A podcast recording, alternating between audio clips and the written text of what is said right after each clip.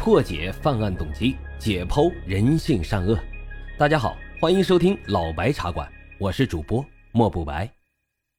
老白茶馆是我的首张原创播客专辑，希望大家多多的留言、点赞、订阅、打赏，也欢迎大家加入主播的新米团，来到我们白公馆。您的加入啊，就是对老白最大的支持。已经加团的小耳朵们，赶紧去私信老白，进入到我们的粉丝群中。并且领取啊，属于西米团的专属福利。好了，言归正传，我们开始讲今天的案子。今天啊，咱们应一个粉丝的要求，讲一讲呼格吉勒图冤死案。这个案子呢，可以说是近三十年来影响最大的冤假错案之一。好了，话不多说，咱们正式开讲。话说这一九九六年四月九号，内蒙古呼和浩特市。赛罕区毛纺厂的女厕所内发生了一起强奸杀人案，第一目击证人和报警人呼格吉勒图最后被警方认定为凶手。六十一天后，呼格吉勒图被法院从快从重的判处了死刑，立即执行。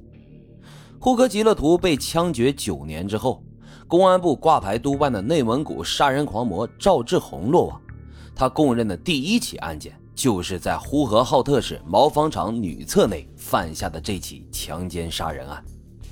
当时负责办理赵志红案的警察们，其中有一部分就是当年四九案的专案组成员。听到赵志红的交代，他们的脸色顿时就变得煞白了起来。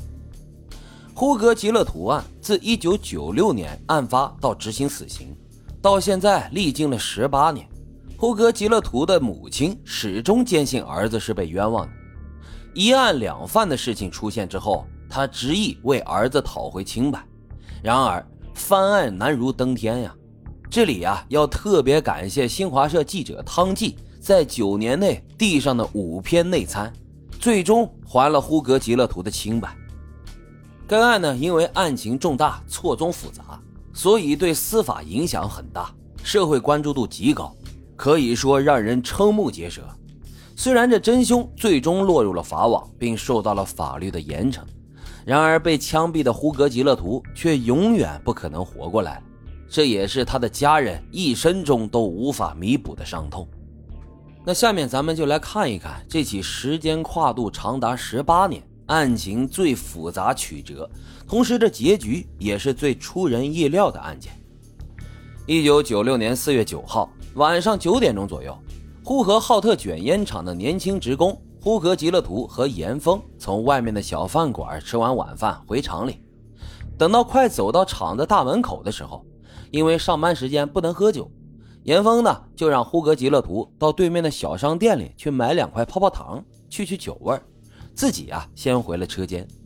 等到十几分钟以后，呼格吉勒图回来了，看上去呢有些心神不宁。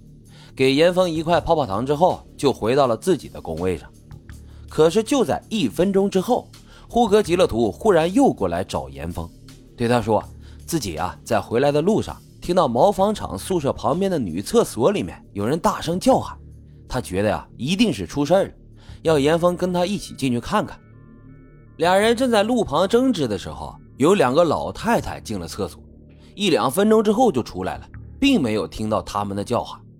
严峰就对呼格吉勒图说：“你看，那两个老太太都没发现什么问题，咱们还是回去吧。”然而，十八岁的呼格吉勒图却坚信自己刚才没听错，执意呢要进去看看。严峰也拗不过他，只好就同意了。他走在前面，呼格吉勒图跟在后面。严峰先是站在女厕所门口喊了几声：“有人吗？”听到里面没动静，他们就进去了，拿着打火机照了一下。发现一个女人赤着下身躺在厕所的地面上一动不动，这一看真出了事儿啊！两人吓得转身就跑。等跑出这个小巷子之后，呼格吉勒图说：“我们报案吧。”严峰毕竟比他多些社会经验，觉得事不关己，还是不要多事的好。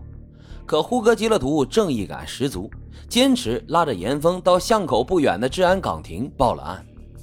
接到报警后。呼和浩特市公安局和新城公安局立即就派刑警赶到了毛纺厂，呼格吉勒图带着警察到了案发现场，而严峰呢，则回到了烟厂里帮他请假。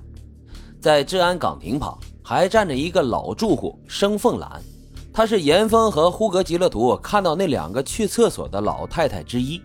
据他说，他和邻居上厕所的时候，发现一个女人倒在厕所里不知死活，他们很害怕，赶紧回家确认自己的女儿是否平安。回到家看到女儿没事后，老太太马上到治安岗亭去报告。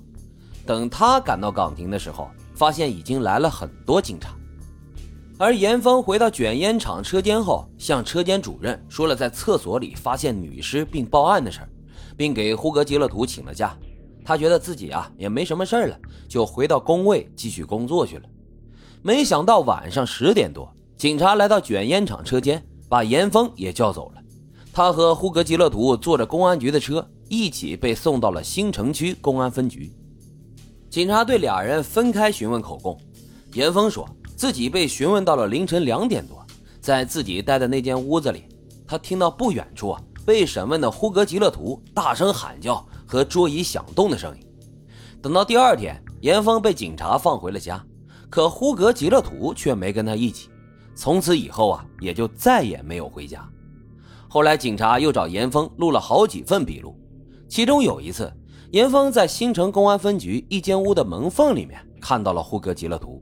他被靠在暖气片上，脸色青黑，头上还戴着头盔，这显然是怕呼格吉勒图自杀呀。